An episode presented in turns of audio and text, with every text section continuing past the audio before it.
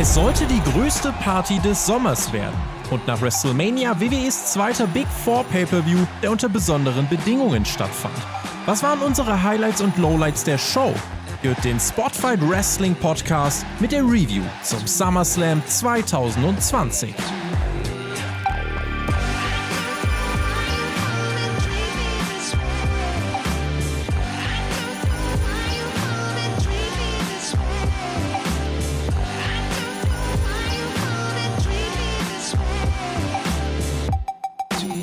Sommer, Sonne, Thunderdome, der SummerSlam 2020. Er ist Geschichte. Ihr hört oder seht vielleicht sogar die Review zu diesem Event vom Spotfight Wrestling Podcast.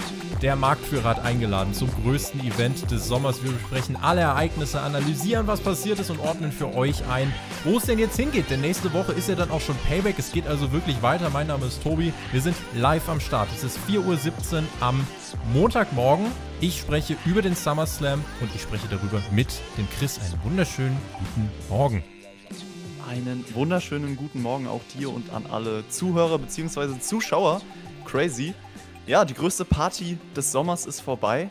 Ich bin mal gespannt, ob wir heute noch in Partylaune sein werden. Man hat uns im Vorfeld einen großen Angle versprochen. Ich bin mit Erwartungen ja ganz vorsichtig, das muss ich immer gestehen bei solchen WWE-Shows. Es sollte irgendwas passieren, was Schwung in dieses Produkt bringt. So bin ich vorher reingegangen mit, mit, der, mit der Anlage, sage ich mal.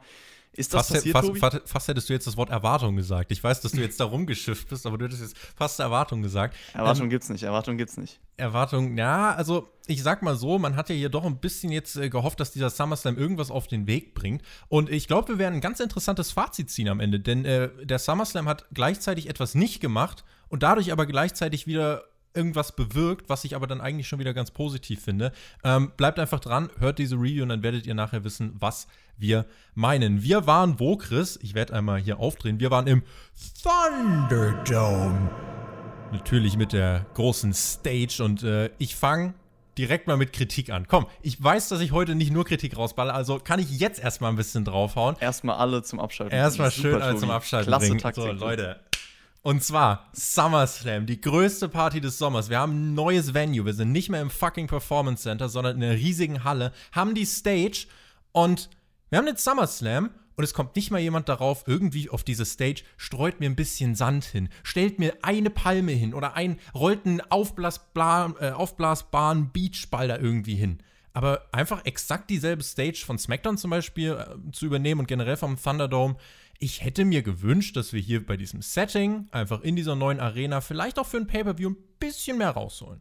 Ein bisschen Vor allem mehr. NXT. NXT hat es ja mit Takeover geschafft, diese drei großen X-Buchstaben aufzustellen. Das hat sich irgendwie individueller vom Look angefühlt. Also würde ich dir zustimmen.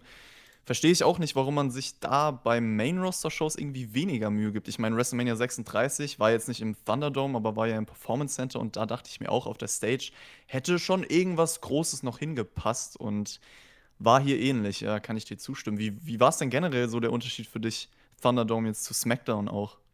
Wir werden über viele technische Dinge im Laufe der Review sprechen. Äh, also ich kann dir auf jeden Fall sagen, wenn ich jetzt Pay-per-Views vergleiche, dann ist der Thunderdome im Vergleich zum Performance Center das größte Step-up-Ding, was du dir vorstellen kannst. Äh, jetzt unter diesen Pandemiebedingungen. Wir haben keine Fans, äh, aber da ist halt wirklich von der reinen Inszenierung her, es wirkt jetzt wirklich auch mal wie ein Pay-Per-View, einfach am Anfang auch das Feuerwerk und so. Ähm, und dann, ja, wir haben so ein paar Dinge bei SmackDown schon analysiert. Jetzt war die Frage, wird hier beim SummerSlam ein bisschen justiert? Es gab so ein paar Schräubchen, an denen man hätte drehen können und wir werden dann mal schauen, ob WWE das gemacht hat. Wir waren aber erstmal im Kickoff und die erste kleine Überraschung, Renee Young war am Start. Es war ihr letzter Auftritt, bevor sie WWE verlässt. Es gab am Ende auch nochmal ein Dankeschön von ihren WWE-Mitarbeitern. Sie hat sich bei den Fans bedankt. Das war, äh, ja, war im Kickoff so ein kleines, hübsches Highlight.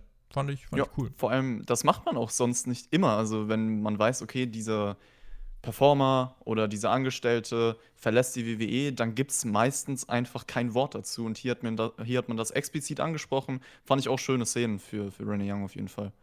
Und ich gönne ihr übrigens äh, alles Gute für die Zukunft. Ich bin mal gespannt, wo sie landen wird und was aus ihr wird, denn sie hat auf jeden Fall das Talent, äh, in diese Richtung weiterzumachen. Ne? Es gab aber nicht nur Rainy Young, es gab auch, äh, es gab auch ein Kickoff-Match und zwar zwischen Apollo Crews und MVP. Das war das United States Championship Match, äh, Match und es gab ordentlich Feuerwerk für Apollo beim Entrance und dann kam auch MVP heraus unter neuem Theme-Song. Bobby Lashley und Sehr cool. Sehr cooler Theme-Song, will ich mal anmerken. Und auch äh, meine Lieblingsfarbe Gold äh, bei seiner Entrance. Also ist Gold sehr, eine Farbe? sehr viel im Start. Ist Gold, kann man Gold als Farbe? Ja, ja, oder? Ja, golden, Gold. Natürlich. Ja, okay. Ja, ich bin, so, ich, bin, ich bin klassisch. Ich bin irgendwie, ich bin mehr Burgunder-Fan. Ich bin, nee, ich bin mehr so in, ich bin Burgunder, mehr in okay. Elitär. war ja Sonja Devils äh, Outfit bei SmackDown genau dein Ding. Ne? Ganz genau. So Aber MVPs Entrance äh, sehr cool. Mit dem Theme. Mit, ja, mit der, mit da, das, das Theme, mein Ale Gott. Alex, das, das Theme. Bobby Lashley und Shelton Benjamin waren vom Ring verbannt. Äh, über den Thunderdome und die Präsentation sprechen wir im Verlauf der Review noch oft genug. Sechseinhalb Minuten, Spin-Out Powerbomb, Sieg für Apollo Crews. Das Hurt Business versucht danach die Attacke. Apollo reißt aber geschickt aus. Das war der Kickoff. Gesehen, vergessen, kann man so zusammenfassen. Und MVP sollte kein gefeaturter Wrestler in diesem Produkt im Jahr 2020 sein. Deswegen kann ich die Entscheidung auf jeden Fall nachvollziehen. Also generell würde ich ja sagen, dieser Titel gehört in die Main Show.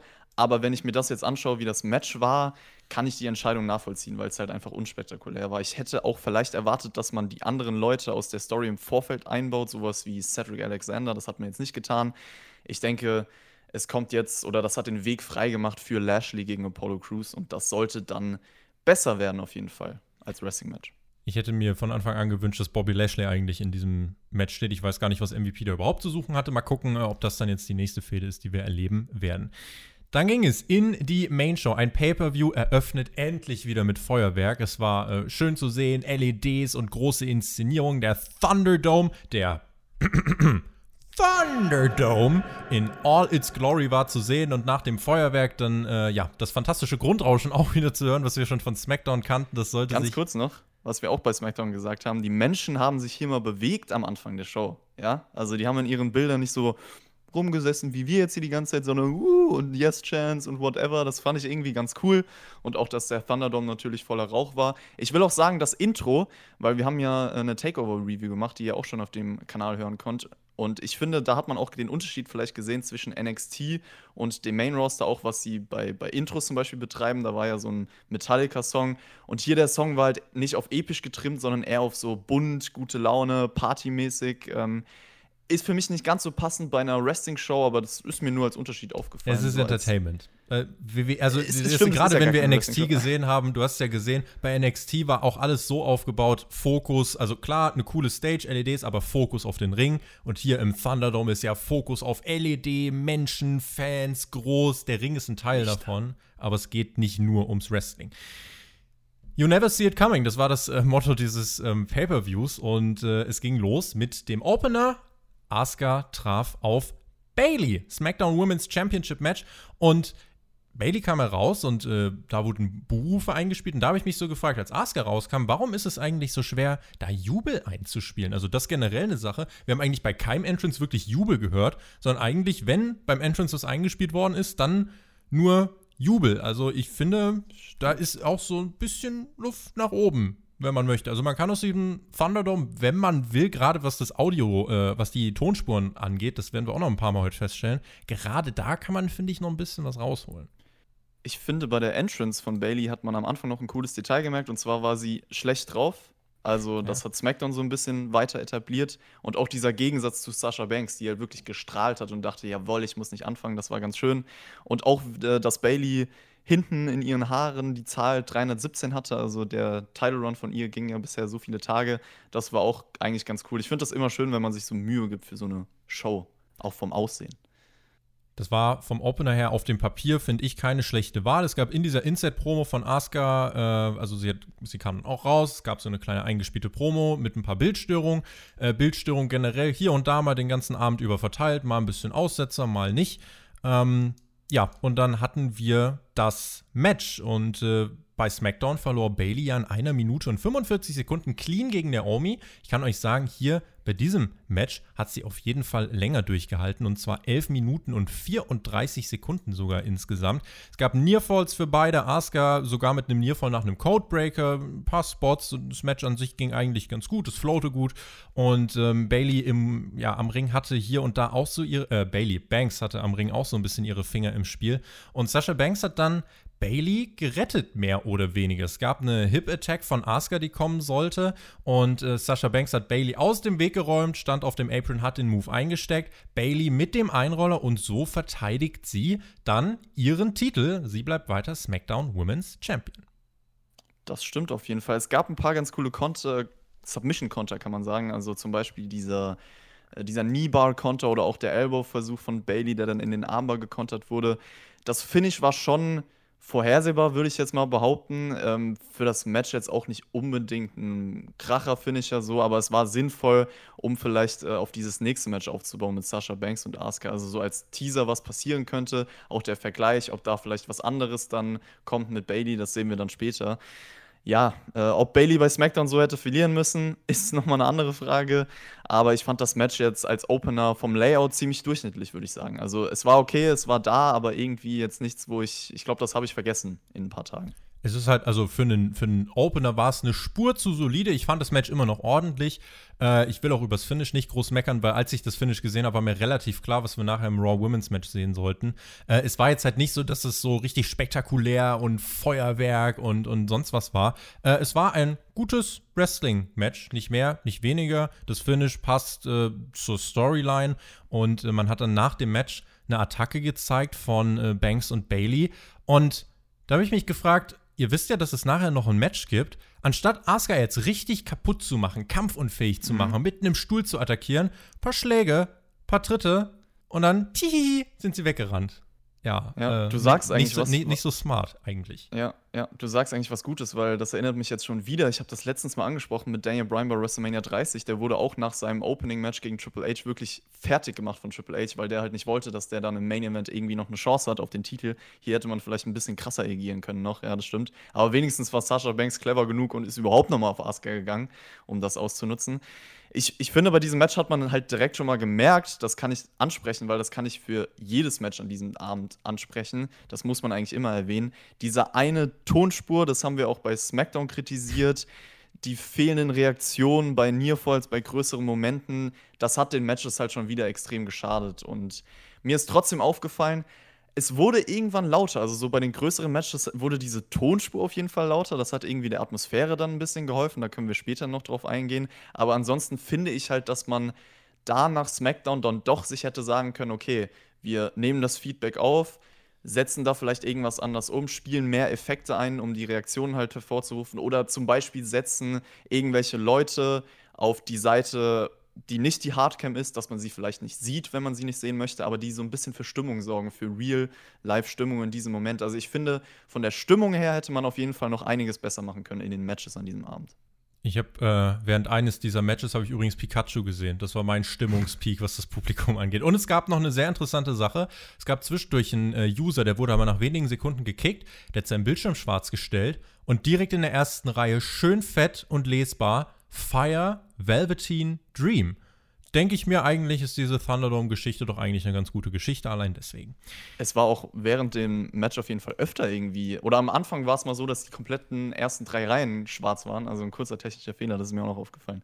Aber ansonsten hat es ja technisch äh, ganz gut funktioniert für den Thunderdome. Ja, bis, bis, auf die Tatsache, ich habe äh, mitgezählt, ich habe achtmal dasselbe Kreischen von derselben Frau gehört in der Tonspur. Das, das hat, war äh, wahrscheinlich nicht unbeabsichtigt. Oder wahrscheinlich dachten sie, ja gut, das merkt eh keiner. Aber der Tobi, der ist ein, der ist ein Fuchs, ja. Fuchs oder Mediengestalter. Irgendwie irgendwas davon. Rey Mysterio und Dominic standen backstage und Dominic bat Rey Mysterio darum, ey, ich weiß, du willst Seth Rollins kaputt machen, kann ich nachvollziehen, aber das ist mein Match. Ich möchte bitte, bitte, bitte, dass du dich raushältst. Ich will es allein durchziehen. Du kannst am Ring stehen, aber greif bitte nicht ein, tu mir den Gefallen. Und Ray hat gesagt, so schwer es mir fällt, okay. Und das war ein, wie ich fand, sehr sinnvolles Segment, um nachher in diesem Match keine ganz dicke Logiklücke zu haben, denn das erklärt, warum Rey Mysterio nachher nicht eingegriffen hat, weil sein Sohn darum gebeten hat. Simple Erklärung, finde ich gut. Extrem wichtig. Also wirklich, das ist zwar eine ganz kleine Sache. Ohne diese 30 aber, Sekunden. Genau, ne? genau wäre das Match ja. überhaupt, also was heißt überhaupt nichts gewesen, aber das Match hat sowas von davon profitiert, da sind wir uns einig, ja. Sehr, sehr wichtig, dass es angesprochen wurde. Es gab, oh Lord, es gab einen Rückblick von WWE produziert. Und, also, stopp. Das war das einzige Mal, dass man Retribution auch an diesem, erzähl, dass mir was passiert ist, aber ja. Soll, soll, soll ich das auch mal irgendwie hier machen? So, ah, krass, Ah, Retribution. Le leise. Lau ah, ah, ah, ah, ah, ah. Ja, äh, also Re Retribution. Äh, es gab ein Videopaket. Äh, das war am Start. Und zwar hat WWE ein Videopaket gezeigt, wo alle Attacken und Eingriffe von Retribution gezeigt worden sind. Das heißt, die, Warum Pro auch nicht, ne? die Promotion, die von einer Gruppierung attackiert wird, die das Ziel hat, die Produktion lahmzulegen. Diese Promotion widmet dieser Gruppierung ein produziertes Videopaket. Aus welchem Grund sollten sie das tun? Also, wenn du eine funktionierende Gehirnzelle hast, setzt du dich hier nicht hin und denkst so, oh geil. Also es äh, führt auch das Ganze ad absurdum und deswegen kann ich auch den ganzen Retribution-Kram äh, nicht kaufen. Wollte ich an dieser Stelle nochmal sagen, das ergibt keinen Sinn. Ja, absolut. Und vor allem kriegen die meisten Leute nicht so ein Videopaket, ja, die man wirklich aufbauen könnte, die irgendwie hochkommen, zum Beispiel von NXT. Äh, die werden nicht so geshowcased, aber Retribution, die eigentlich die Feinde der Company sein müssten, komm, die zeigen wir nochmal. Ich dachte nach diesem Videopackage, okay, da passiert jetzt safe irgendwas mit denen bei der Show. Äh, Pustekuchen, ne? Die, also SummerSlam, ich meine, Raw und SmackDown sind wichtig, aber SummerSlam, so die größte Party des Sommers, theoretisch eine der größten Shows des Jahres. Ist ja aber auch nächste Woche direkt wieder ein Pay-Per-View, da haben sie ja nochmal die Möglichkeit. Ähm, ein Detail, was wir noch ansprechen wollen, wir haben es in der SmackDown-Review ausgelassen. Äh, bei der Attacke von Retribution kam The Miz etwas zu spät herausgerannt. Der Björn hat uns da auch, also unser Edeljobber hat uns da auch drauf aufmerksam gemacht. Ähm, wir haben uns das, äh, wir haben ja SmackDown live gesehen, wir haben das mitgekriegt mit The Miz, aber äh, wir haben dann, als wir darüber gesprochen haben, ist es uns nicht mehr irgendwie so im Kopf hängen geblieben. Äh, kann ein kleines Detail sein, ob Miz jetzt der Anführer von Retribution ist. Leute, ich sag's euch ganz ehrlich, es ist mir gerade ziemlich egal, wer diese Gruppierung ist. Es ist mir egal, wer sie anführt. Eigentlich, keine Ahnung. Äh, ich brauche sie gerade nicht und bin froh, wenn ich sie nicht sehen muss. Punkt. Kevin Owens kam heraus. Er interagierte mit den LED-Fans. All my friends, meinte er. Und äh, das, fand, das fand ich ziemlich nice. Nahm dann bei den Kommentatoren Platz und weiter ging es mit dem Raw Tag Team Titelmatch. Hatte Kevin Owens was mit diesem Match zu tun oder war der einfach nur da, um. Ja, so ein einfach da, hat eine gute Zeit gehabt. Okay. War auch irgendwie im Amway Center, hat gedacht, ach, WWE auch hier, ja, dann macht ihr das immer noch mit diesem Catchen und ist da äh, reinspaziert. Ja, warum nicht? Lassen wir ihm einfach den Spaß kommen. Ja, lassen wir ihm einfach den Spaß. Das ist so nett. Hat's gut gemacht. Es war das einzige Highlight, äh, das Raw Tag Team Titelmatch. Äh, wie stand's um dein, um dein Hype-Level, was, was die Raw Tag Team Titel angeht? Street Profits und, und Andrade und Angel Gaza. Null. Ich weiß auch, dass du jetzt sagen wirst, die Entrance. Uh, sorry, ja, du weißt, der was, Entrance, was, was, was der, weißt du? Der Entrance von den Street Profits äh, wirst du jetzt sagen, na, da, nee, nee, die mag ich nicht, die Jungs. Aber die kleinen Becher, die hier rausgeflogen sind, ja, super, toll. Hat Warum? mich an Bierpong erinnert hatte ich Bock Plastik. drauf in dem Moment, das, das, das zu spielen. Quatsch, Diese Becher benutzt man Junge, immer bei Bierpong. Alter, seitdem fucking die, seitdem die Street Profits fucking Champions geworden sind, diese Tag Team Division war am Ende. Seitdem die da sind, fliegen Fleischkeulen durch die Gegend und Leute bowlen sich irgendwie auf dem Parkplatz um. Willst du mich verarschen? Die haben die Tag Team Division noch schlechter gemacht. Und jetzt kommen die raus und werden von Pappbechern beworfen und das ist ihr cooles Di äh, Gimmick. Yo, Dog, Fam, Smoke.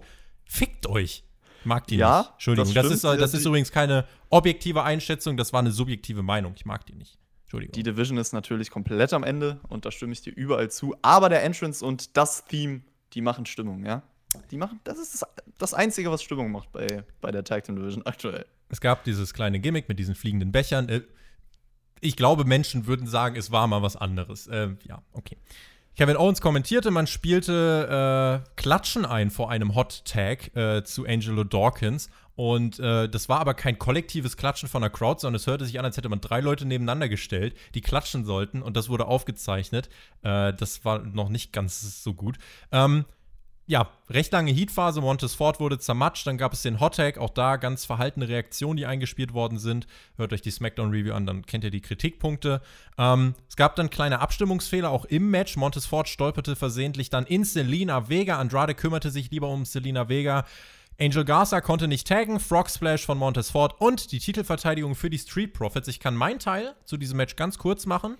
Ich habe nichts dazu aufgeschrieben, außer das Match. Ich weiß nicht, was ich dir dazu sagen soll. Ich habe es gesehen, habe mir aufgeschrieben, Kevin Owens ist unterhaltsam und that's it. Alistair Black ist bei Raw am Start in der Kevin Owens Show. Das ist mein Takeaway vom Raw Tag Team Titelmatch beim SummerSlam.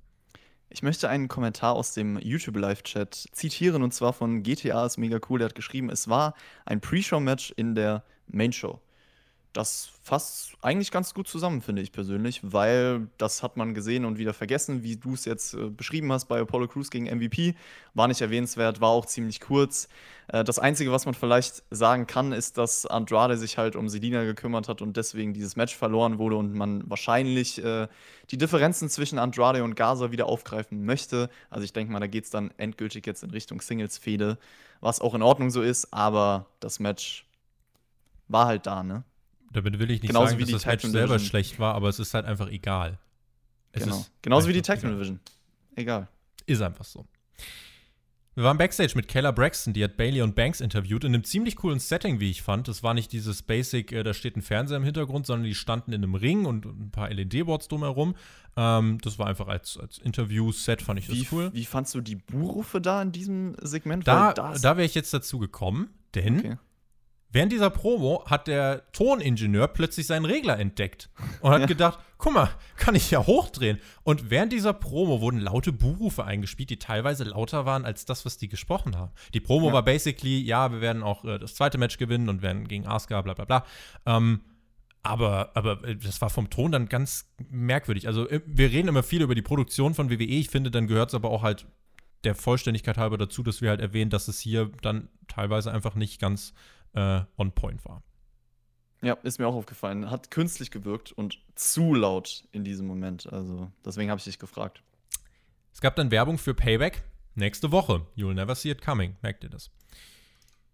Mandy Rose. Ja? Du, was? Echt weiter. Was- Ich was? wollte eine Frage stellen, aber die hebe ich mir auf. Nee, stell mir eine ich Frage. Chris. Nee, nee, die hebe ich mir auf. für wann? Wann willst du die Frage Für stellen? später. Für später. Bist du nachher auch noch hier? Okay. Ich bin nachher auch noch hier. Mandy Rose gegen Sonja Deville. Es gab ein wirklich starkes Videopaket und ich will an dieser Stelle wirklich nochmal appreciaten, dass diese Fehde wirklich, bis auf diese kleine Pause, die, wir, die es dort gab, bis auf diese Pause war diese Fehde wirklich richtig gut erzählt. Die war logisch erzählt, sie war stringent erzählt, es gab einen roten Faden, es gab den Gipfel jetzt beim Pay-Per-View äh, mit dieser ja, finalen Klausel Loser Leaves WWE und das war auch meines Kenntnisstandes nach das größte Singles-Match eigentlich von beiden bisher in ihrer WWE-Karriere, oder? Ja, Kann das man- auf jeden Fall. ja, das kann man, denke ich mal, auf jeden Fall so festhalten.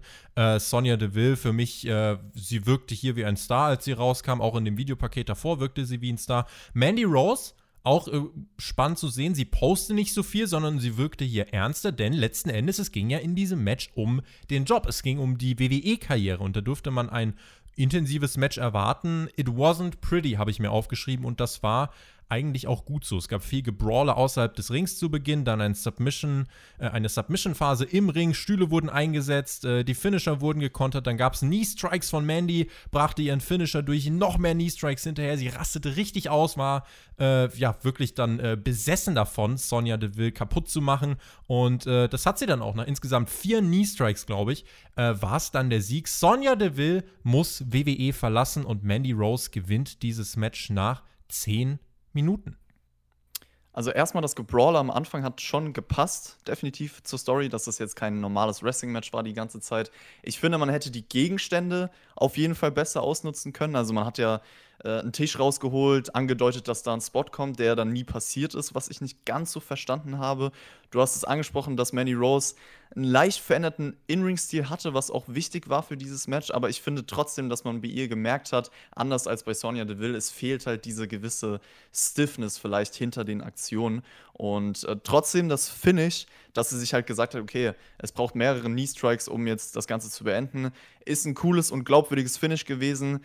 Auch wenn es sehr eindeutig war im Endeffekt. Ähm, ich finde, das Match war solide. Also es war okay. Ich habe jetzt von ein paar Leuten hier im Live-Chat gelesen, dass sie sagen, das schwächste Match des Abends oder das Match war schlimm. Das fand ich jetzt nicht. Aber es hätte definitiv noch mehr werden können. Also mehr Härte hätte drin sein können, mehr Stiffness, mehr Intensität. Also dieser Hass, der im Vorfeld der Story zu, zu spüren war, der kam jetzt nicht ganz an. Also ich habe mich nach dem Match gefragt, okay, warum hat man sich nicht noch mehr zerstört, dass beide vielleicht am Ende da liegen und äh, minutenlang noch ihre Verletzungszellen. Glaube so ich war das weiß Match ja im warum. Endeffekt nicht. Ich glaube, ich weiß warum. Es gab ja auch danach, was mich halt gestört hat, danach Sonja Deville steckt diese Knee Strikes ein, verliert, steht relativ schnell wieder auf, ist dann außerhalb des Rings und verschwindet. Otis kommt heraus, feiert mit Mandy Rose. Ähm, ich bin deiner Meinung, das Match hätte noch ein bisschen stiffer sein können. Ich fand das für das, was es sein sollte, solide. Ähm, es war wichtig, dass Mandy nicht einfach auftritt wie das Püppchen, sondern dass sie wirklich auch ein bisschen äh, ein ehrgeizigeres Ich zeigt und das hat sie getan. Ich glaube ganz einfach, äh, was wichtig ist, ähm, wir werden Sonja Deville wiedersehen, was jetzt gerade halt der Grund ist, dass sie nicht da ist. Sie hat jetzt ihre, äh, sie, da ist ja persönlich sehr viel vorgefallen äh, auf dem News-Kanal von Spotfight. Wenn ihr da uns äh, verfolgt, dann wisst ihr auch, was da passiert ist. Und da will man ihr jetzt die Auszeit geben, dass es jetzt kein Hair versus Hair Match gibt. Gott, das ist ein kleines Detail, fand ich jetzt nicht schlimm tatsächlich. Ähm, und ja, man gibt jetzt diese Auszeit. Ich glaube, sie wird wiederkommen. Und ich glaube, eben weil sie wiederkommen wird, wolltest du jetzt hier nicht irgendwie drei, vier Minuten draufhalten. Boah, das ist das Ende ihrer Karriere. Sie wird nie wiederkommen, weil WWE weiß, dass sie wahrscheinlich wiederkommt. Und deswegen äh, will ich da jetzt gar nicht so viel drauf rumhacken. Ein kleines Detail noch. Das wurde auf Twitter zum Beispiel kritisiert. Warum holen die denn einen Tisch raus und setzen ihn nicht ein? Ich fand das sehr positiv, denn es war einfach ein verdammt realistisches Element, dass nicht immer, wenn du einen Tisch rausholst, muss der auch zu Bruch gehen. Das, bei einer Live-Crowd, bei einer Hausshow solltest du es machen, weil die Leute kaufen äh, dann eigentlich das Event und wollen dann sehen, wie da jemand durch den Tisch fliegt. Aber hier war es ja jetzt letzten Endes so, dass ja, äh, es muss ja nicht immer dann jemand durch den Tisch fliegen, wenn sich vorher die Möglichkeit eines Sieges ergibt. Und äh, deswegen fand ich das zum Beispiel nicht schlimm. Äh, es wurde kurz mit dem Tisch gearbeitet, aber er ging letzten Endes nicht zu Bruch. Aber das fand ich einfach als kleines realistisches Element, äh, würde ich da ein kleines Häkchen noch dran setzen wollen. Ja, das stimmt, realistisch war es. Ich würde es trotzdem kritisieren, weil du halt, äh, ja, nicht andere Dinge dafür eingesetzt hast. Also hättest du mir jetzt so ein Match präsentiert, wo ich gesagt hätte, ja, die haben sich zerstört wirklich, dann hätte ich da auch drüber hinweggesehen, dann hätte es nicht sein müssen. Aber ich war im Nachhinein so, dass ich mir dachte, okay, den Tisch hätte es vielleicht auch nochmal gebraucht als extra Element. Deswegen würde ich es dann doch eher kritisieren jetzt nicht, aber hätte ich es, glaube ich, lieber gesehen, sagen wir es so.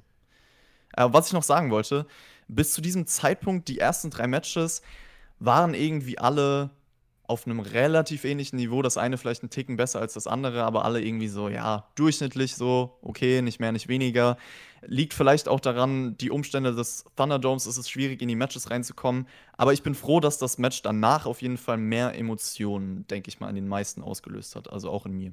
Ich glaube, ich fand das erste und das dritte Match ein bisschen besser als du. Beim zweiten Match bin ich bei dir, aber das erste und das dritte Match, die fand ich voll in Ordnung für das, was sie sein sollten. Ähm, und dann das nächste Match, du sprichst es an, Dominic gegen Rey Mysterio. Letzte Randnotiz zu diesem äh, Frauenmatch. Ich freue mich sehr darauf, wenn Sonja Deville wieder zurückkommt. Das will ich nur noch mal klarstellen, ähm, weil ich wirklich äh, sie in den letzten Monaten wertgeschätzt habe. Dominic gegen Rey Mysterio. Ein wunderschönes Detail. Wir werden in unserer Raw vs. Nitro Review auf Patreon irgendwann wahrscheinlich dazu kommen. Halloween Havoc 1997, da gab es ein Match und zwar zwischen Rey Mysterio und Eddie Guerrero. Und Rey Mysterio trug da so ein, ja, pinkfarbenes Attire und genau dieses Attire trug hier Seth Rollins mit einem kleinen äh, Twist noch, da stand Monday Night Messiah drauf, äh, aber das einfach so als kleines schönes Detail für diese Fehde ähm, von, von Rollins als Heel finde ich, äh, find ich war cool. Ja, fand ich auch super, vor allem weil es Rey Mysterio gegen Eddie Guerrero war. Das heißt, zwei Akteure, die, die Dominic ja äh, verehrt sozusagen, mit denen Dominic sehr viel zu tun hatte. Also das hat dementsprechend auch nochmal gepasst. Dominic hatte auch ein, also das Theme von Dominic war neu. Habe ich bei Raw, glaube ich, noch angesprochen, dass es mir zu generisch war. Und äh, jetzt war, es auf jeden Fall deutlich cooler und auch das Attire von ihm. Also das, da haben sie sich schon Gedanken gemacht irgendwo und generell auch eine schöne Story von Dominic. Also vor diesem Match, man muss ja sagen, vor 15 Jahren äh, war er beteiligt bei diesem SummerSlam 2005 Ladder-Match von Eddie Guerrero und Rey Mysterio. Und jetzt hat er sein eigenes SummerSlam-Match. Es gab auch ein YouTube-Video kurz vorm SummerSlam, wo er seine Beziehung zu Eddie Guerrero nochmal beschreibt und wo er sagt, er hätte sich gewünscht, dass er jetzt da gewesen wäre, um das zu sehen. Ist einfach noch ein weiterer Aspekt, ähm, wo man sagen kann, okay, man konnte mitfühlen für Dominic. Und das hat sich dann auch in diesem Match übertragen, auf jeden Fall. Die Kommentatoren brachten over, wie viele Erfolge Seth Rollins so vorzuweisen hat, während Dominic sein Debüt feierte. Das war eine ähnliche Situation, wie wir es auch bei NXT Takeover hatten, damals in der Review besprochen. Adam Cole, der viel dekorierte Champion, traf ja auf Pat McAfee und ich kann euch sagen, es war ein gutes Wochenende für äh, Debüts. Pat McAfee hat die Latte sehr hoch angelegt, denn der hat in seinem Match wirklich äh, richtig, richtig gut performt. Dominic kam heraus mit eigenem Theme, cooles Attire, wie ich fand. Rey Mysterio an seiner Seite und Ray war wirklich sichtlich stolz auf seinen Sohn. Das ist einfach ein cooler Moment, weil du weißt, jo, da steht halt ein Vater, äh, der sieht, ja. wie sein Sohn wirklich gerade in seine Schuhe schlüpft und, äh, auch in Real einfach. Das ist ne? einfach Weil ich meine, wir reden ja immer noch von Wrestling, von dieser Welt, aber ja. wenn du das jetzt mal auf die Realität überträgst, ist einfach schön zu sehen und Wrestling kann sowas ja auch. Also, das ist ja auch der Grund oder ein Teilgrund, warum wir es lieben, weil es halt diese wahren Emotionen dann doch vermittelt und ähm, halt nicht nur K-Fape ist sozusagen. Ne? Seth Rollins war arrogant. Das ist ein Gimmick. Äh, Trash Talk in Richtung Rey Mysterio. Es war ein Street Fight und alle standen relativ brav am Ring, sodass ich mich zumindest mal im ersten Drittel des Matches gefragt habe, warum ist es denn jetzt ein Street Fight? Denn gerade wenn wir uns die Umstände ansehen, so äh, der Sohn von Ray wurde verprügelt mit dem Kendo-Stick, Ray wurde ein Auge rausgerissen, ja, das ist passiert. Äh, dafür war es relativ brav zu Beginn, aber es wurde dann mit der Zeit intensiver. Was ich mir direkt auch zu Beginn au aufgeschrieben habe, diese Match hätte eine Crowd so unfassbar gut getan. Hätte dieses Match eine Crowd gehabt, wir hätten wir hätten es noch mehr gefeiert. Also, das war wirklich äh, hier, oh, es hat mich richtig geärgert, aber wir können es halt leider nicht ändern. Ähm, ja, Seth Rollins dominierte zu Beginn. Dominik hat dann aber seine ersten Spots äh, bekommen. Armdrags, Kip-Ups, flog ein bisschen durch die Luft, äh, Kopfscheren.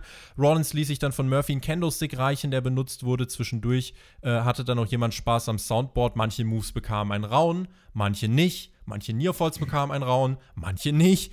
Und äh, backstage stand Angie, die Frau von Ray, beziehungsweise auch die Mutter von Dominic. Die schaute sich das Ganze backstage an. Im Ring Spinning DDT aus der Ecke von Dominic, der sah sehr smooth aus. Und dann zerschmettert Dominic ein Kendo-Stick auf Rawlins sehr intensiv. Äh, Nearfalls äh, von Rawlins. Äh, ja, und da gab es eben diese Spots, wo es einen Kickout gab.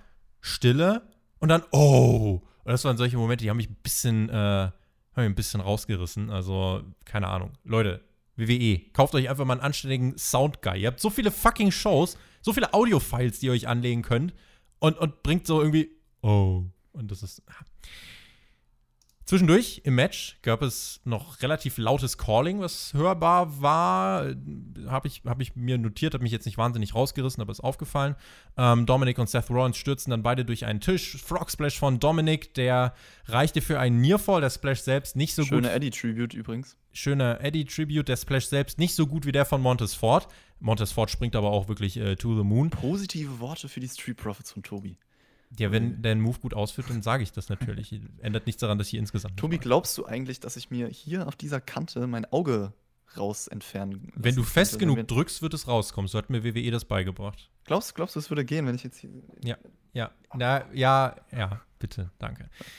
Dann was, was ist in diesem Match passiert? Dann hat irgendwann äh, Seth Rollins Rey Mysterio, äh, oder nicht Rey Mysterio, sondern erstmal Dominic Mysterio, dessen Gear vom Leib gerissen und mit einem Kendo-Stick zugeschlagen. Ray hat halt ringside das Ganze gesehen und wirklich, hat wirklich mitgelitten. Er wäre ja nicht disqualifiziert worden, hätte er eingegriffen, aber er machte es für seinen Sohn und äh, dann kam irgendwann Handschellen ins Spiel. Und auch Rays Frau kam noch heraus und die wollte Ray, Ray dazu animieren, jetzt mach doch mal bitte was. Sie konnte nicht backstage stehen und sich das ansehen, wie Dominic dort, äh, ja, abgefertigt wird. Und es gab dann einen Einrollerversuch von Dominic. Murphy griff dann ein, attackiert Dominic, versucht ihm sein Auge auszuploppen, so wie du das gerade versucht hast.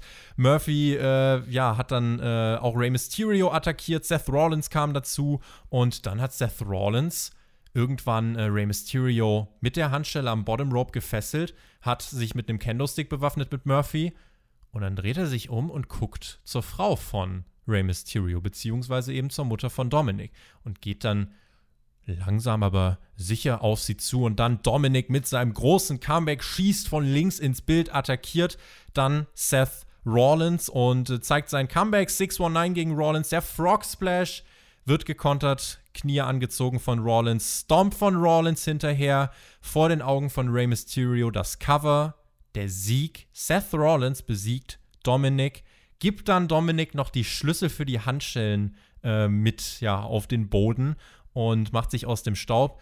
22,5 Minuten ging das Ganze. In meinen Augen 22,5 Minuten sehr gutes Storytelling. Ja, sehe ich ähnlich und auf jeden Fall auch das Match of the Night für mich, muss ich hier festhalten. Ich will nochmal positiv erwähnen, wie wichtig es war, dieses Backstage-Segment zu bringen, weil du hast eine ganz eigene Dynamik dadurch kreiert, weil Rey Mysterio halt nicht nur rumstand und man sich die ganze Zeit denken musste, warum greift er denn nicht ein, sondern es hat, es war dann ein Teil für diese Story, für diesen Struggle, der, den man auch nachvollziehen konnte für Rey Mysterio. So, was mache ich jetzt? Erfülle ich meinem Sohn diesen Wunsch, einfach wegzubleiben, oder greife ich ein und helfe ihm und ähm, ja. verhindere, dass er vielleicht schlimmer verletzt wird?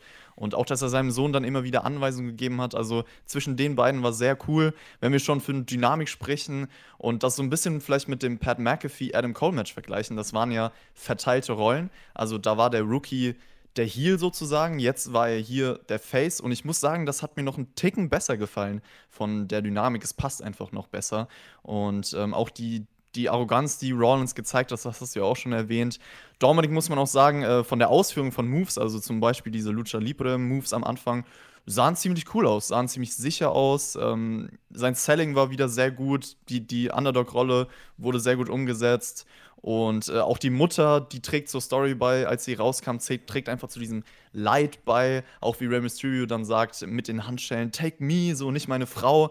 Und ähm, das sind einfach wahre Emotionen, die man hier nachempfinden konnte. Und ich finde auch dieses Finish war ein sehr gutes Image dass Rollins auch noch gewartet hat, so äh, ge gewartet hat, bis Rey Mysterio wirklich hinguckt und ähm, das nochmal so ein bisschen gezogen hat, ihn die Länge, also Emotionen kreiert, Mitleid erzeugt.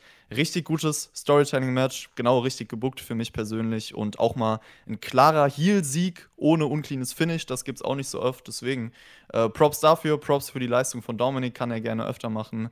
Ich bin auf jeden Fall zufrieden damit gewesen. Für ein äh, Debüt unter diesem Druck brauchst du Eier und Dominik hatte Eier. Ich habe absoluten Respekt vor seiner Leistung tatsächlich. Es gibt leichtere Aufgaben als ein Debütmatch beim SummerSlam wie gesagt, mit Crowd, wir hätten das Ding noch mehr abgefeiert, weil ich glaube, Dominik wäre für einige Spots so fucking over gewesen. Storytelling war stark, das Visual am Ende war stark. Ich fand das Debüt von Dominik insgesamt auch nicht viel schlechter als das von Pat, äh, Pat McAfee. Äh, ich bin jetzt kein Pro-Wrestler, äh, aber ich nehme trotzdem raus zu behaupten, dass das insgesamt äh, wirklich auch äh, von Dominik, was die Psychologie anging, was die Move-Ausführung anging, dass er da wirklich äh, alles so ins Ziel gebracht hat, wie es sein sollte. Und, ja, also äh, von der Technik natürlich gibt es da Unterschiede, was äh, die, die, richtig ausgebildeten Wrestler und so machen können. Aber ich meine, manchmal Emotionen kannst du nicht beibringen, wie man die verkörpert. Äh, vielleicht auch in einem Wrestling-Match. Klar kann man das erlernen, wie man sich präsentiert und so weiter, aber da hat er vielleicht schon dieses gewisse Etwas, was man hier gespürt hat. Und ich finde, das war das Highlight. Und deswegen würde ich ihn auch gerne öfter sehen. Genauso Pat McAfee. Ich glaube, bei dem hast du auch gemerkt, der hat irgendwas so. Und wenn die sich dann natürlich noch als richtige Wrestler irgendwie verbessern können, von mir aus bringt sie noch mal. So, gerne. Vielleicht gibt es ja auch ein Tag Team Match bei Payback, das würde ich mir auf jeden Fall anschauen. Das Ende dieses Matches, das Visual fand ich auch wirklich gut, möchte ich auch nochmal loben, auch wie äh, Rollins den Schlüssel dann da lässt und Ray wirklich mit seinem Sohn leidet. Wir wollen starke Heel-Siege, das hier war ein starker Heel-Sieg, deswegen werden wir es loben. Dominik braucht den Sieg nicht. Dominik schadet diese Niederlage nicht, denn Dominik wird sich seine großen Siege noch holen und die Leute werden ihn feiern. Wenn du es jetzt richtig machst in den nächsten Monaten, dann kann Dominik wirklich zu einem Schlüssel werden, äh, was wirklich das Aufbauen von neuen Stars angeht. Du hast wirklich, Dominik lernt von dem Besten. Sein Vater Rey Mysterio ist eine Lucha Libre Legende und äh, warum soll man das jetzt nicht nutzen? Ich finde, hier hat man wirklich einen sehr guten Grundstein gelegt und bin sehr gespannt, was man mit Dominik in den nächsten Monaten erzählen wird. Es gibt sehr viel Potenzial und was ich auch cool finde, in unserem Live-Chat, der User K-Fape is dead, hat sich gerade gefragt, es gibt einen deutschen Live-Podcast zu Wrestling? Ja, das ist der Spotlight Wrestling Podcast und wir sitzen hier und sprechen live über den SummerSlam. 4.54 Uhr, schön, dass du mit dabei bist, wir freuen uns und äh, wir hoffen, dir hat dieses Match auch so gefallen, wie das bei uns der Fall war. Was glaubst du, was macht denn Dominik jetzt so demnächst? Diese Fehde mit Rollins kannst du ja eigentlich noch ein bisschen äh, weiter erzählen. Ich glaube, wie gesagt, dass er mit Rey Mysterio ein Tag Team Match bestreiten wird, bei Payback sogar. Also mein Tipp ist eigentlich ganz klar, was auch passen würde, Rey Mysterio und äh, Dominic gegen Murphy und Rollins. Und das würde ich mir, wie gesagt, gerne anschauen. Ich bin auch gespannt, äh, in welche Richtung die Story sich da dann entwickelt. Die Story entwickelt hat sich auch äh, weiter, was Banks und Bailey angeht. Es gab das Raw Women's Championship Match. Sasha Banks verteidigte ihren Titel gegen Asuka. Circa eine Stunde hatte Asuka Zeit, um sich zu erholen. Sie zählte hier aber nicht so wirklich, dass sie angeschlagen war, ne? Die war, die war gut im Saft, würde ich sagen. Ja, das hat mir auch so ein bisschen was heißt wehgetan, aber es hat mir nicht so gefallen, dass die Psychologie äh, besser hätte umgesetzt werden können in diesem Match am Anfang. Ich finde auch, äh, Sasha Banks hätte sich anders verhalten können. Also klar, was gut war, ist, dass sie direkt auf Askas Bein gegangen ist, aber anders als in, in, einem normalen Match hätte sie vielleicht versuchen sollen, nach diesem Opener, den Asuka schon bestritten hat, okay, ich gehe schneller zum Pin oder versuche halt andere Aktionen, die direkt krasser sind. Und so hat sie eher ein normales Wrestling-Match von der Taktik bestritten. Verstehst du? Das war von der Psychologie irgendwie nicht ganz so toll am Anfang. Es gab nach einigen Minuten eine Powerbomb von ähm, Banks gegen Asuka vom Apron auf den Hallenboden. Die sah richtig stiff aus, richtig fies. Ja. Und auch Dominik hat vorher auch eine krasse Powerbomb eingesteckt. Und auch, also Powerbombs an diesem Abend. Und auch später in diesem Match gab es wirklich so ein paar Wiederholungen, wo du auch gesehen hast, ja, die haben schon, die haben schon relativ stiff zugelangt. Irgendwann, äh, ja, hat Banks sich dann zu Bailey gerollt, weil es gab viele Nearfalls für Asuka und es lief nicht so für Banks. Rollt sich zu Bailey und sagt, oh, ich glaube, ich schaffe das nicht. Und äh, Bailey meinte, doch, doch, du machst das schon, mach nur weiter. Asuka lockt direkt hinterher, Kontersequenz, Bank-Statement, Kontersequenz und dann derselbe Spot wie bei Bailey und Asuka im Opener des Matches. Nur, dass Bailey nicht die Hip Attack abgefangen hat von Asuka. Banks versucht einen Move anzusetzen. Asuka kontert Banks und plötzlich liegt Banks im Asuka-Lock, muss aufgeben. Der Raw Women's Title wechselt. Das war genau das Finish, mit dem ich gerechnet habe. Die Kommentatoren sagten dann, Banks hat nur wegen Bailey verloren, weil Bailey nicht das gemacht hat, was Banks für sie gemacht hat. Das fand ich Blödsinn. Denn ja. ich habe gesehen, dass das eben nicht der Fall war, weil Banks hat einfach äh, sich auskontern lassen. Dieses Finish hatte nichts mit Bailey zu tun. Ja. Und das war das, was mich hieran gestört hat. Ansonsten, äh, man treibt diesen Split weiter voran. Das Match selbst fand ich noch mal besser als Bailey gegen Asuka. Also das hier war insgesamt dann schon, finde ich, gut. Es gab kein Fuck-Finish in dem Sinne. Und äh, auch wenn das jetzt vorhersehbar war, fand ich das jetzt nicht schlecht. Das Einzige, was mich hier gestört hat, waren die Kommentatoren, die mir offensichtlich gesagt haben, das war aber ganz klar so, obwohl wir gesehen haben, nee, äh, war eben nicht so. Ich fand noch den Moment vor einem Askelock in diesem Match, also als Asuka wirklich nochmal geschrien hat, beide sich äh, gegenüberstanden und beide ineinander gesprungen sind und dann so dieser springende Asuka-Lock kam, den fand ich noch sehr cool. Und ich, ja, was das Wrestling-Match betrifft, war es ziemlich gut, kann man so sagen. War jetzt nicht das beste Match, was sie gegeneinander hatten, aber ähm, die haben eigentlich immer eine gute Chemie und deswegen konnte man sich das, das anschauen als Match. Aber ich muss auch sagen, ich hätte dann schon vielleicht ein bisschen was anderes erwartet, in dem Sinne, dass Bailey wirklich schuld an der Niederlage ist, weil das war sie auf keinen Fall. Es ist für mich jetzt kein genauer Grund gewesen, warum das jetzt zum Split führen sollte, ausgerechnet. Also Bailey hat ja nichts getan, aber vielleicht legt es Sasha Banks halt irgendwie so aus, weiß ich nicht. Aber ansonsten, ähm, ja, denke ich mal, spätestens nach Payback wird es dann ja, diese Fehde geben. Und andere Fehde um den Raw Women's Title sollte ja jetzt Asuka gegen äh, Shayna besser werden, oder? Das ist auf jeden Fall eine sehr coole Ansetzung. Auf die Ansetzung habe ich tatsächlich auch Bock. Also vielleicht macht Shayna Baszler vorher noch Nia Jax äh, kaputt. Ich auch kein Problem damit. Und dann hast du Asuka gegen Shayna Baszler. Das ist ein cooles Programm. Banks und Bailey sind jetzt einen Titel los. Äh, und so wird sich das jetzt weiter, äh, ja, vorarbeiten mit diesem Split. Ich glaube, da war das jetzt eben ein Schritt. Ich habe damit gerechnet, dass mindestens ein Titel wechselt. Und äh, wie man es umgesetzt hat, fand ich, an, fand ich an sich in Ordnung. Ähm, Chris fand es nicht in Ordnung, deswegen verlässt er direkt auch diesen Chat. Wir haben eigentlich nur darauf gewartet, dass das passiert. Du fandest es doch in Ordnung, ja? Also du würdest mir jetzt nicht widersprechen, auch wenn du gegangen Der bist. Der Klassiker hier. Der Klassiker. Nein, ähm, also ja, war der Storyline zuträglich und jetzt ja, geht es halt darum, wie arbeitet man weiter, um den Split aufzubauen. Ähm, ich ja, habe hier bis auf die Kommentatoren nicht viel dran auszusetzen. Dann war es schon Zeit für das WWE Titelmatch. Randy Orton gegen Drew McIntyre. Das am stärksten aufgebaute Match auf dieser Card mit den größten Superstars auf dieser Card war nicht der Main Event, Chris. Ja, und ich habe mich gefragt, warum. Natürlich kann man am Ende dieser Show genau beantworten, warum es nicht der Main Event war. Aber ich finde trotzdem, äh, Drew McIntyre hätte auch endlich mal ein Main Event verdient. Denn ich glaube, dass er seit seinem Titelgewinn in keinem Pay-Per-View Main Event stand, oder? Äh, ich, ja. Also, bin mir relativ sicher, können ja. vielleicht Kommentare was anderes. Na, gehen wir es doch, gehen doch mal durch. Was hatte, gehen wir es gerne durch. Was haben wir denn nach Mania gehabt? Wir hatten äh, Seth Money Rollins ja, Seth, Rollins war bei Money in the Bank Seth nicht Rollins Money in the Bank war nicht im Main Event. Dann hatten wir Bobby Lashley nicht im Main Event. Da war das Greatest Wrestling Match Ever. Extreme ja. Rules war er auch nicht, im Main Event. auch nicht im Main Event. Und dann hier war er auch nicht im Main Event. Ja. Deswegen. Und ich meine, dieses Match, Schade. wir haben es vorher gesagt, zwei Stars, zwei relevante Namen, großes WWE-Title-Match, das sollte eigentlich im Main Event stehen bei dieser Show, wenn man sich den Rest betrachtet. Aber gut. Ach, übrigens, es hat jemand geschrieben, bevor wir zu dem Match noch äh, kommen und weiter drauf eingehen. Retribution.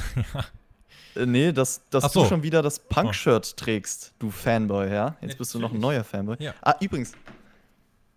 Von wem ist. Du weißt es Ach, jetzt, ist Tobi, das weil wieder, hab ich ist schon das wieder ah, irgendein ah, Rap? Warte, warte, Ist das wieder irgendein Rap? Ich will, dass die Kommentare sagen, von wem ist dieses T-Shirt? Hört man mich überhaupt? Ja?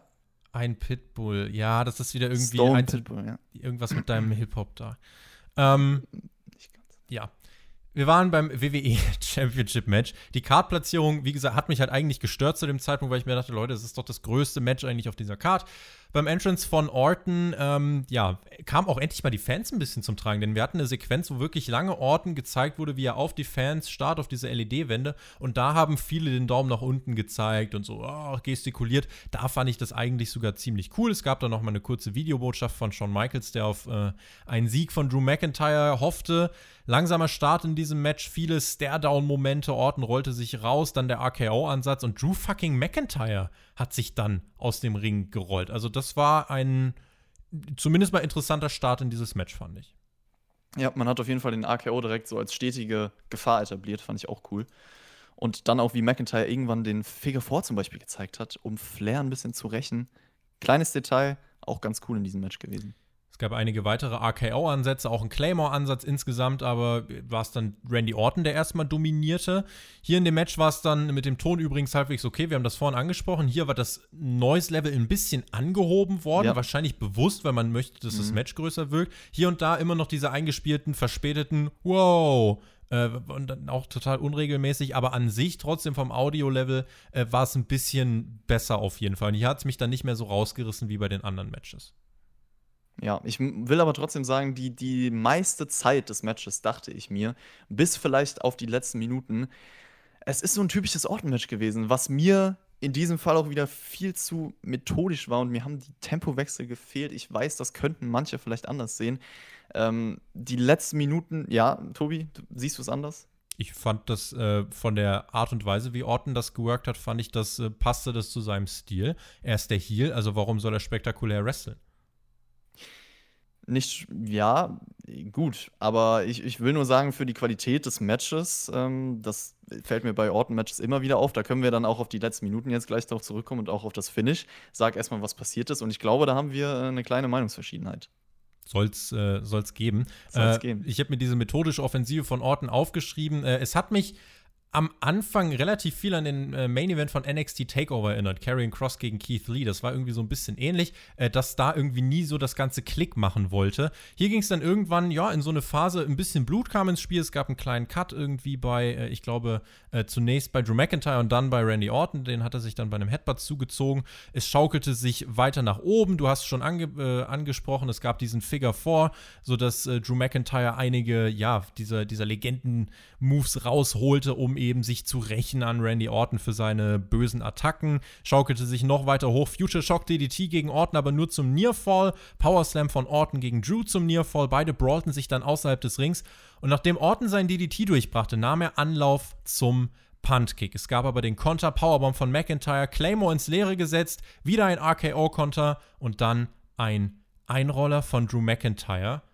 Und direkt zu Beginn des Einrollers sagt der Kommentator: Wow, you never saw it coming. Und mit diesem Einroller verteidigt Drew seinen Titel. Das ist das Ende des WWE Championship Matches. Ein Backslide führt zu einer Titelverteidigung.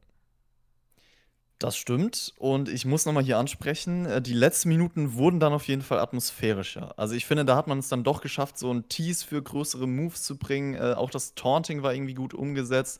Ich finde aber, dass es durch diesen Einroller abrupt vorbei war. Und ich, klar, du kannst jetzt zwei Seiten betrachten. Du wirst mir wahrscheinlich erzählen, es ist realistisch gewesen. Das will ich auch gar nicht verneinen. Ich will trotzdem sagen, Schön, schön, dass ich noch nichts gesagt habe, aber du schon mal ganz präventiv so die Argumente. Aber, aber direkt äh, weg. bitte, bitte. ich finde, ein Einroller in diesem Fall, in so einem großen WWE-Titelmatch, beziehungsweise wie man das Finish generell umgesetzt hat, hat das Momentum irgendwie weggenommen und schadet der Qualität. Ich schaue jetzt wirklich als Fan darauf, der irgendwie ein geiles Wrestling-Match sehen wollte. Und da finde ich das Ende dafür einfach zu lasch umgesetzt. Wie hat dir das Ende denn gefallen? Dieser Einroller selber, ich fand ihn gut. Und ich kann dir auch sagen, warum ich ihn gut fand. Denn ich rege mich sonst immer darüber auf, dass Matches immer nur nach Finishern aufhören. Das ist der WWE-Stil.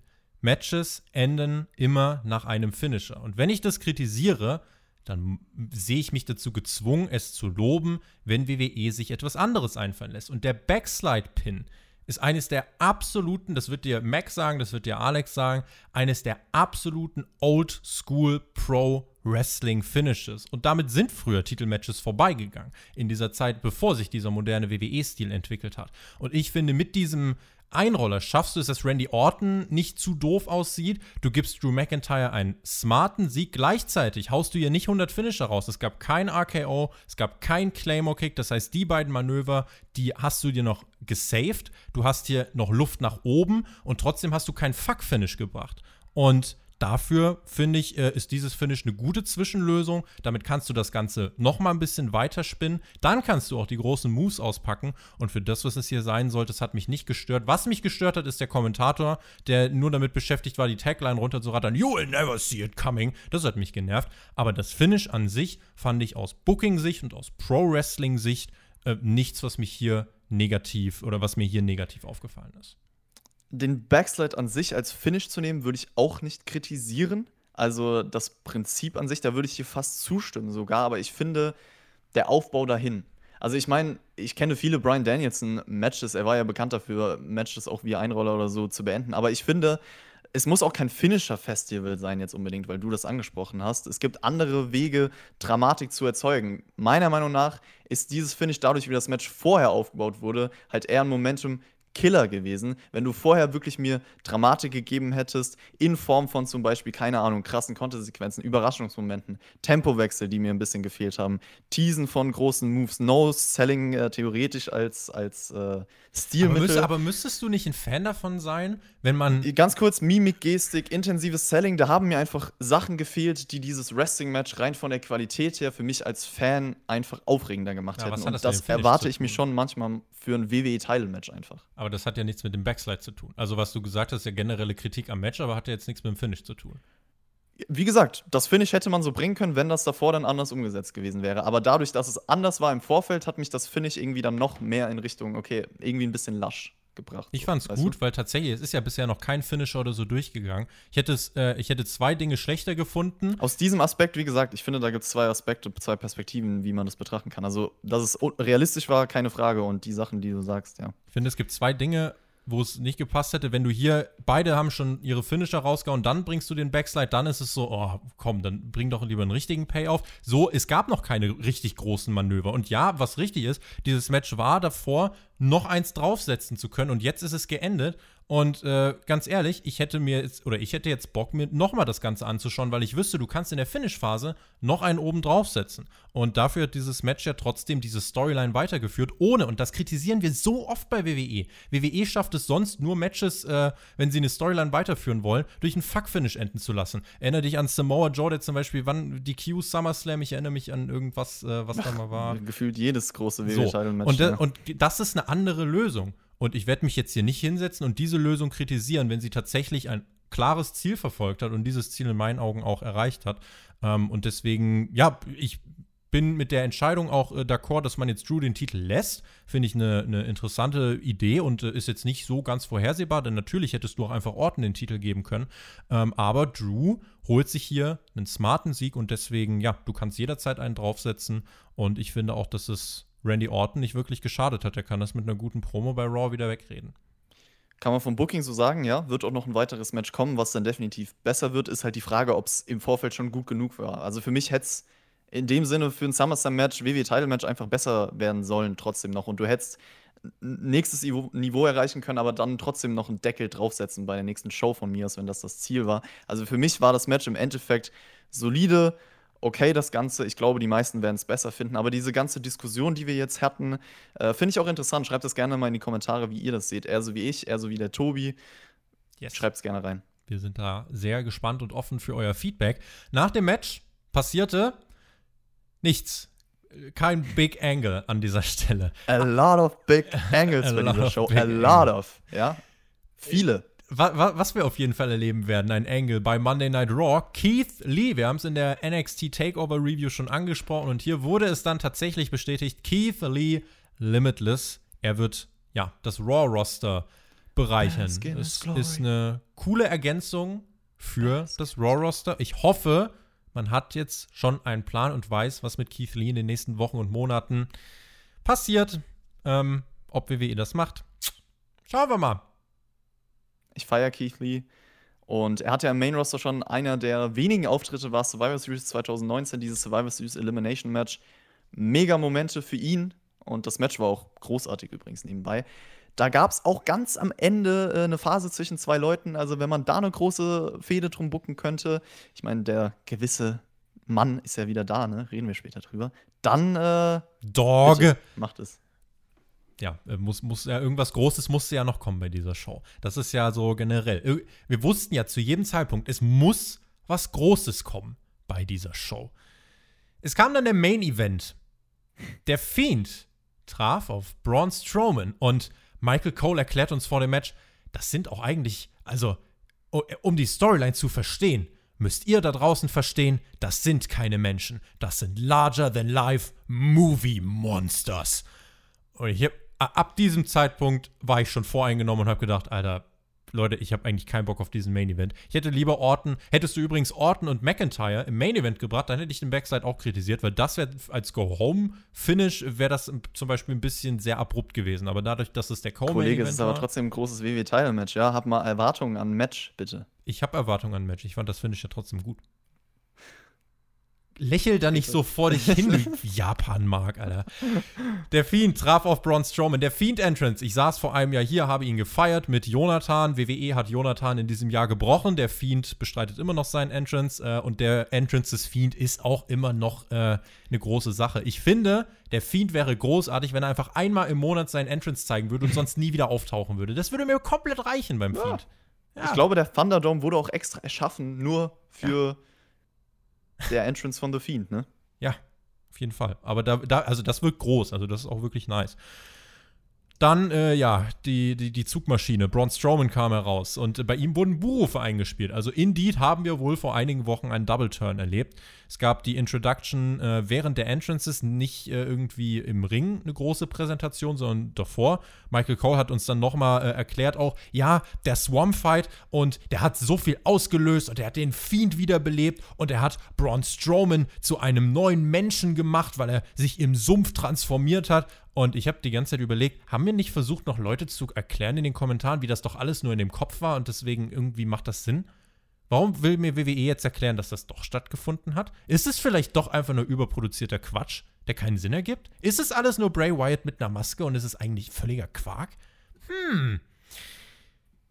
Dieses Match, der Main Event, das False Count Anywhere Match, dazu wurde es ja kurzfristig noch gemacht und ich verstehe im Nachhinein nicht so wirklich warum.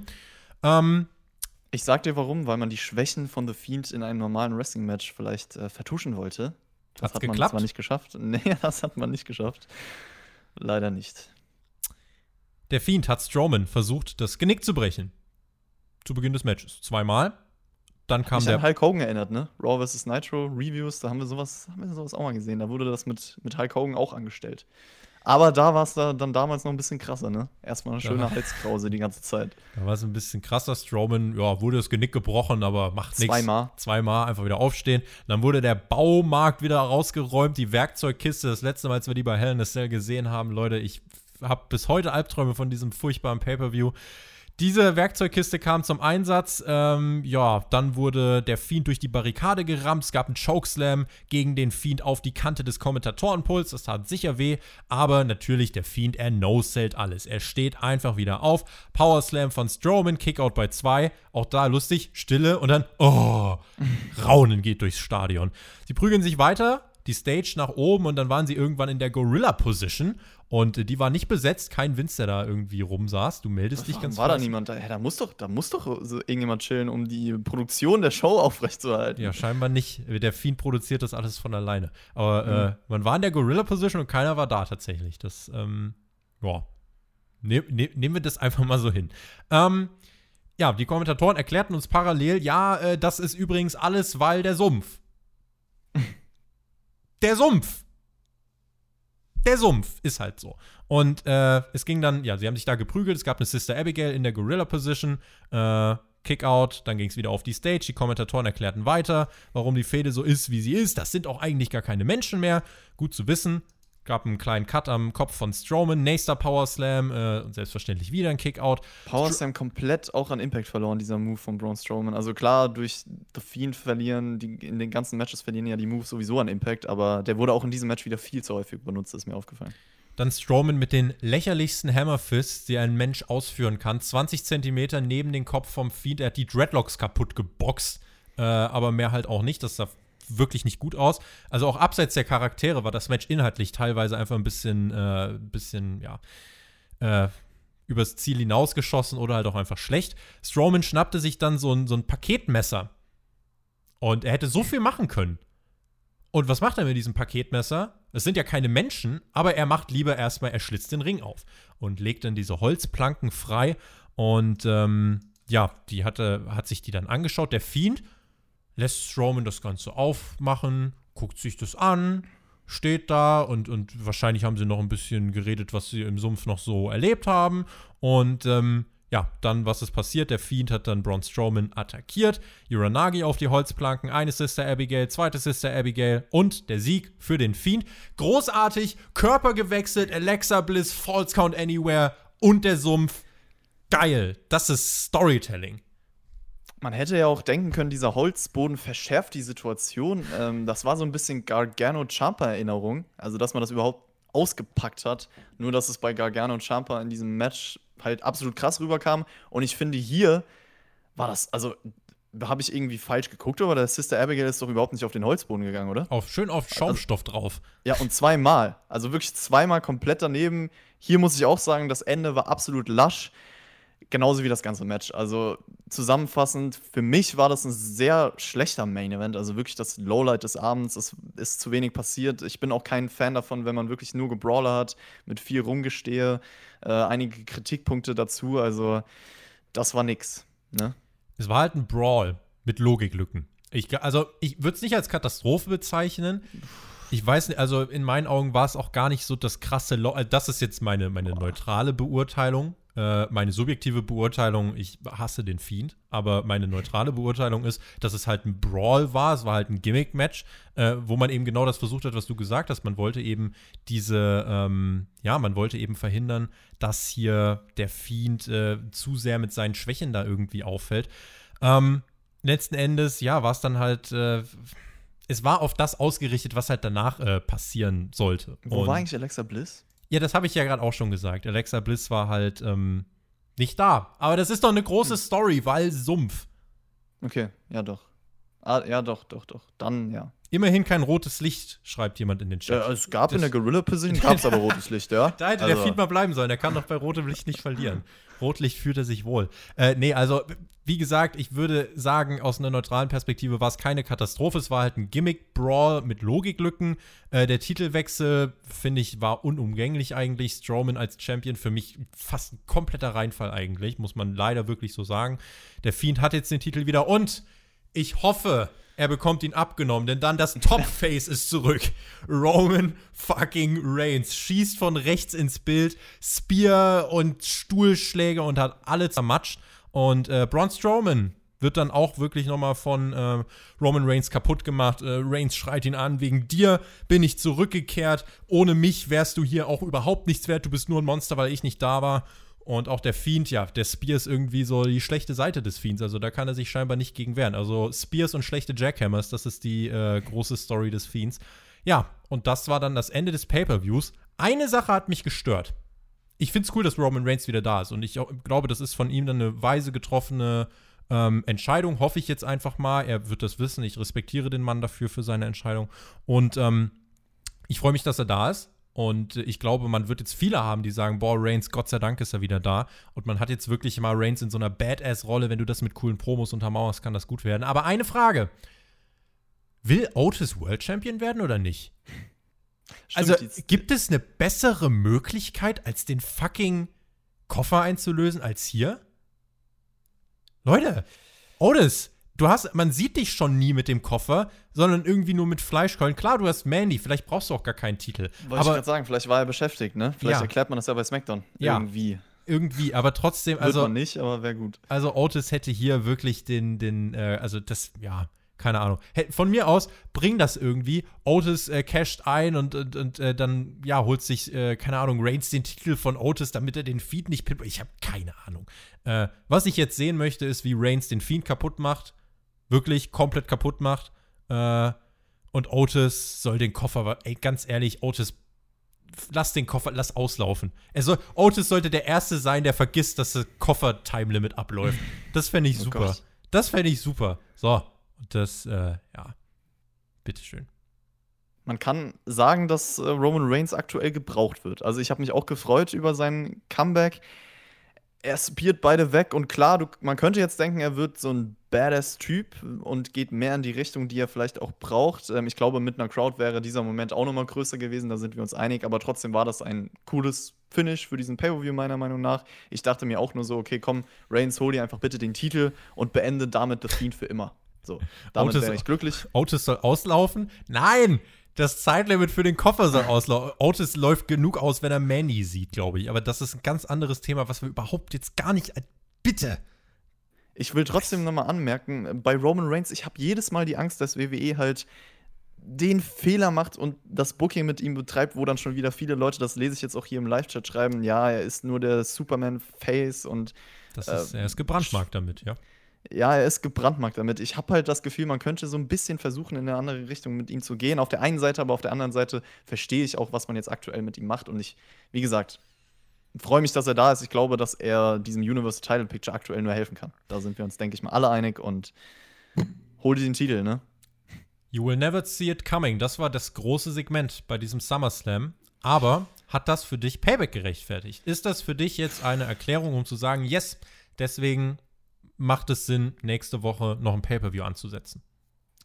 Nein, würde ich nicht sagen. Ich habe mir zwar nicht mehr erwartet, aber es ist jetzt für mich auch nicht dieser große, überraschende Angle gewesen, äh, um jetzt sagen zu können, Roman Reigns muss sofort ein Universal Title Match beim nächsten Pay-Per-View bestreiten. Das hätte man für mich auch jetzt noch die nächsten TV-Shows aufbauen können und dann ganz normal ein Pay-Per-View stattfinden lassen. A lot of big angles waren es nicht bei dieser Show, Tobi, ne? Ich will es nur noch. WrestleBoats, Brian Alvarez jagt sie äh, aus das der, sind schon wieder der die Stadt. falschen Quellen, mein Gott. Ey, Was willst Mal. du denn jetzt von mir? Ich werde übrigens, das ist auch eine wichtige Sache, kritisiert jetzt bitte nicht WWE dafür, dass sie ja nicht so viele Angles gebracht haben, wie im Voraus vers äh, versprochen. Das, hab, das kam aus Dirt Sheets, das kam aus dem Internet. WWE Nee. hat, WWE hat Ich nie hab gesagt. das doch gar nicht gewartet. Ich wäre auch absolut Fühl dich doch nicht damit. immer angesprochen. Aber- Ich, ich fühle mich auch nicht angesprochen. Ich will nur noch mal sagen, dass Ja. ich das auch gar nicht schlimm finde in dem Sinne, weil ich ja eh, eh immer jemand bin, der sagt, macht's simpel, gibt mir einfach geile Wrestling-Matches. Das war es leider trotzdem nicht für mich, diese Show. Da kann ich gleich drüber sprechen. Aber ich Ja. wäre zufrieden damit gewesen, wenn man auch gar nichts gebracht hätte und die Show einfach gut gewesen wäre. Ich glaube, es wird, äh, was jetzt hier, wenn wir bei diesem Titel sind mit Reigns und so weiter, ich glaube, was da Sinn ergeben würde, ist wirklich einfach ein Triple Threat Match, wo äh, ja, Reigns sich von mir aus den Titel holt, so wie es bei WrestleMania schon angedacht war. Äh, er kann äh, Strowman pinnen, damit der Fiend nicht gepinnt wird. Äh, der Fiend ist dann aber trotzdem den Titel los. Ob du das jetzt schon bei Payback machst, das ist so eine Sache. Ich glaube tatsächlich, Payback wird keine Rematch-Card. Bei Payback wirst du sowas sehen wie Baron Corbin gegen Matt Riddle. Du hast das, äh, kannst Jeff ein Hardy Smackdown AJ Styles. Jeff Hardy, AJ Styles, SmackDown Tag Team Match, dann kannst du irgendwie, äh, ja, vielleicht ein Debütmatch von Keith Lee bringen. Also ich glaube tatsächlich, Payback wird eine andere Card, aber ich hätte mir trotzdem gedacht, äh, dass wir hier wirklich was sehen. Retribution, die zerschneiden bei SmackDown den Ring, zerstören bei Raw die Produktion, sind bei SmackDown im Thunderdome anwesend und attackieren das ganze Roster mit 180 Leuten. Und beim großen Pay-Per-View, wo sogar ein Videopaket für sie gemacht wird von WWE, äh, flackern Da sie am sie sich halt, ach, die sind so nett, ne? Die sind so nett. Vielleicht, vielleicht helfen wir der Company jetzt Vielleicht kommen sie auch Vielleicht- einfach nie wieder. Das wäre auch eigentlich ganz Genau. gut, finde ich. Weil das Videopackage war ein nettes Zeichen. Das war Taktik von WWE. Wir haben es kritisiert, aber es war eigentlich Taktik, damit Retribution sich jetzt denkt, ach, den können wir ja nichts mehr antun. Das ist der Sinn dahinter. um hier die Klammer zu machen und das Fazit äh, zu diesem Pay-Per-View zu ziehen. Ich habe am Anfang gesagt, dieser Pay-Per-View hat irgendwas nicht gemacht und dadurch hat er gleichzeitig aber wieder was anderes gemacht. Was dieser Pay-Per-View nicht gemacht hat, dieser Pay-Per-View hat nicht viele Big Angles gebracht, er hat ein Big Angle gebracht. Das Comeback von Roman Reigns. Das als Cliffhanger ist in Ordnung. Rechtfertigt das Payback? Nein. Was dieser Pay-Per-View aber trotzdem insgesamt für mich geschafft hat, ähm, dadurch, dass man hier nicht übertrieben hat, nicht so viel Hotshotting gebracht hat, nicht irgendwie versucht hat, alles rauszuhauen, was geht, war dieser Pay-per-View zum Großteil relativ schlüssig. Wir sind jetzt nicht so, dass wir sagen, das Wrestling war überragend. Also diesem Pay-per-View fehlt ein absolutes Mega-Match, wenn wir wirklich sagen wollen, es wäre ein richtig starker Pay-per-View. Aber ich finde, äh, man hatte mit Dominic gegen Seth Rollins so für mich das Match, was mich wirklich äh, am meisten mit reingezogen hat. Wir hatten, äh, wie ich fand, auch immer noch ein ordentliches WWE-Titelmatch. Äh, und es gab kein Match, was äh, absoluter Autounfall war. Nicht mal der Main Event war ein absoluter Autounfall, weil da wird es noch genug Leute geben, die sagen, oh, war, war halt ein Brawl. Und da kannst du immer noch sagen, okay, Reigns ist am Ende zurückgekommen, es hatte irgendwie so seine Daseinsberechtigung. Und deswegen war das für mich insgesamt äh, kein überragender Pay-Per-View, aber es war auch kein Autounfall. Und äh, eigentlich bin ich davon ausgegangen, dass WWE hier wirklich was bringt, wo wir wirklich den Kopf schütteln und sagen, es war absurd. Aber dieser Pay-Per-View bekommt von mir trotzdem am Ende des Tages 6 von 10 Punkte. Etwas überdurchschnittlich, weil er insgesamt solide war, keinen ganz großen Bockmist gemacht hat. Und äh, deswegen komme ich damit klar. Ich bin gespannt. Schreibt gern eure Punktzahl jetzt in den Chat. Äh, da bin ich gespannt auf die Meinung. 6 von 10 Punkte gibt es von mir für dieses äh, Event. Interessant, Tobi, da hast du direkt schon mit Zahlen um dich. Also, was ich auch positiv erwähnen wollte, das habe ich mir definitiv, auf, definitiv aufgeschrieben, ist dieses logische, simple Booking in den meisten Fällen. Und das kritisieren wir oft, deswegen würde ich auch sagen, das hat der SummerSlam dann doch irgendwo geschafft, da bin ich zufrieden mit. Ähm, mir hat trotzdem, um nochmal auf den Thunderdome zurückzukommen, die Stimmung gefehlt während der Matches. Ich meine, das ist klar, aber ich finde, dadurch konnte in manchen Matches einfach dieses Feeling nicht aufkommen. Das hat ein bisschen gestört. Dominic gegen Rollins ist für mich auch das Match des Abends, auch wenn es jetzt kein absolutes Highlight war oder so, aber es war einfach ein richtig gutes Storytelling-Match. Ich finde, ansonsten war aber jetzt auch kein Match dabei, wo ich euch sagen würde, das war sehenswert. Der Main Event war für mich subjektiv auf jeden Fall schlecht, das muss ich sagen. Ähm, Reigns Comeback hattest du bei dieser Show, das kann man noch erwähnen. Aber insgesamt, wenn ich mir jetzt die Qualität so anschaue, ich wäre nicht dabei und würde sagen, so eine 6 von 10. Bei mir wird es eher leicht unterdurchschnittlich wegkommen. Also ich bin, glaube ich, auf jeden Fall bei unter 5 für diese Show. Muss ich gestehen. Also bei 1? Bei nein, nein, nein, nein, nein. Ist auch nein, unter nein. 5? Es war jetzt kein absolut, keine absolute ich habe gesagt leicht unterdurchschnittlich. Ich weiß noch nicht genau. Ich will mich hier nicht festlegen. Leute, ihr also kriegt meine Sternewertung. Okay, so um den Dreh würde ich jetzt mal behaupten. Ja. Also, also, ganz spontan. Ganz ehrlich, bei Pay-per-Views, denen ich eine 4 von 10 bei WWE gegeben habe, da muss ich einfach auch meiner Linie treu bleiben. Die waren tatsächlich auch dann äh, unterdurchschnittlich. Aber hier, der positive Aspekt war tatsächlich, es war im Großteil logisch. Und äh, du hattest ähm, gutes Pro-Wrestling, nicht überdurchschnittlich krass und heftig, aber einfach gutes Pro-Wrestling. Es war jetzt nicht so, dass wir sagen, boah, diese größte Party des Sommers hat jetzt auch für den Herbst was Krasses auf den Weg gebracht. Ähm, aber trotzdem hat man hier Dinge gut weitergeführt. Es sind viele Dinge, die wir sonst wirklich kritisieren, sind hier nicht passiert. Und deswegen bin ich, glaube ich, auch wirklich relativ gnädig zu diesem Pay-Per-View. Und ähm, Barney ist auch gnädig zu uns. Vielen lieben Dank. Barney, auch einer unserer absoluten Top-Supporter. Wenn ihr auch wie Barney sein wollt, wenn ihr so cool sein wollt äh, wie er, dann äh, könnt ihr uns supporten, indem ihr unsere Videos schaut, indem ihr uns einen Daumen nach oben gebt oder indem ihr uns auch auf Patreon supportet. Äh, dort gibt es äh, ganz, ganz viel Zusatzcontent für euch. Äh, Raw vs. Nitro werden wir uns bald auch wieder geben. Nächste Woche Mittwoch. Ich freue mich drauf mit dir und Mac. Und da findet ihr auch diesen ganzen Livestream hier auf YouTube mit Vorgeplänkel, Nachgeplänkel und so weiter. Findet ihr dann noch komplett äh, ebenfalls auf Patreon. Und ähm, ja, das war die SummerSlam Review, lieber Chris. Es hat mich wie immer sehr gefreut, mit dir das aufnehmen zu können. Und ich grüße nochmal alle, die äh, gerade dabei sind im Live-Chat und die sich das jetzt im Nachhinein anhören, wo auch immer. Es gibt ja verschiedene Plattformen. Stimmt gerne auf unserer Website auch ab, wie ihr diese Show fandet. Ganz wichtig. Schreibt yes. es auch in die YouTube-Kommentare. Und ja, das Wochenende war schön, Tobi, ne? Die Nächte. Geht noch weiter. Nächste Woche, nächste Woche ist Payback, ja, aber wir werden auch äh, nächste Nacht Raw werden wir auch noch mal live gucken, ne? Schön SmackDown live geguckt, Takeover live geguckt, ich AW live geguckt, SummerSlam live geguckt, Raw, was ist in der Nacht von Dienstag auf Mittwoch? Gibt es da noch irgendwas? Kann, kann, kann, kann man Impact live gucken oder so? Gibt es noch irgendeine kleine Wrestling-Show, die wir auch noch reinhängen können? Einfach damit wir den Biorhythmus komplett zerficken können, endgültig. Äh, nein, also, das war die SummerSlam Review. Vielen lieben Dank fürs Zuhören. Wen es betrifft, Raw Review morgen. Mal gucken, was da noch so passiert. Ich bin raus, verabschiede mich, sage, genießt Wrestling. Chris hat die Schlussworte. Macht's gut, auf Wiedersehen. Tschüss. Wir bleiben jetzt noch ein bisschen live, Leute. Also nicht abschalten für alle, die live dabei sind hier auf YouTube gerade. Ansonsten halte ich mich kurz, ich habe alles gesagt. Lasst es euch weiterhin gut gehen und bis zum nächsten Mal.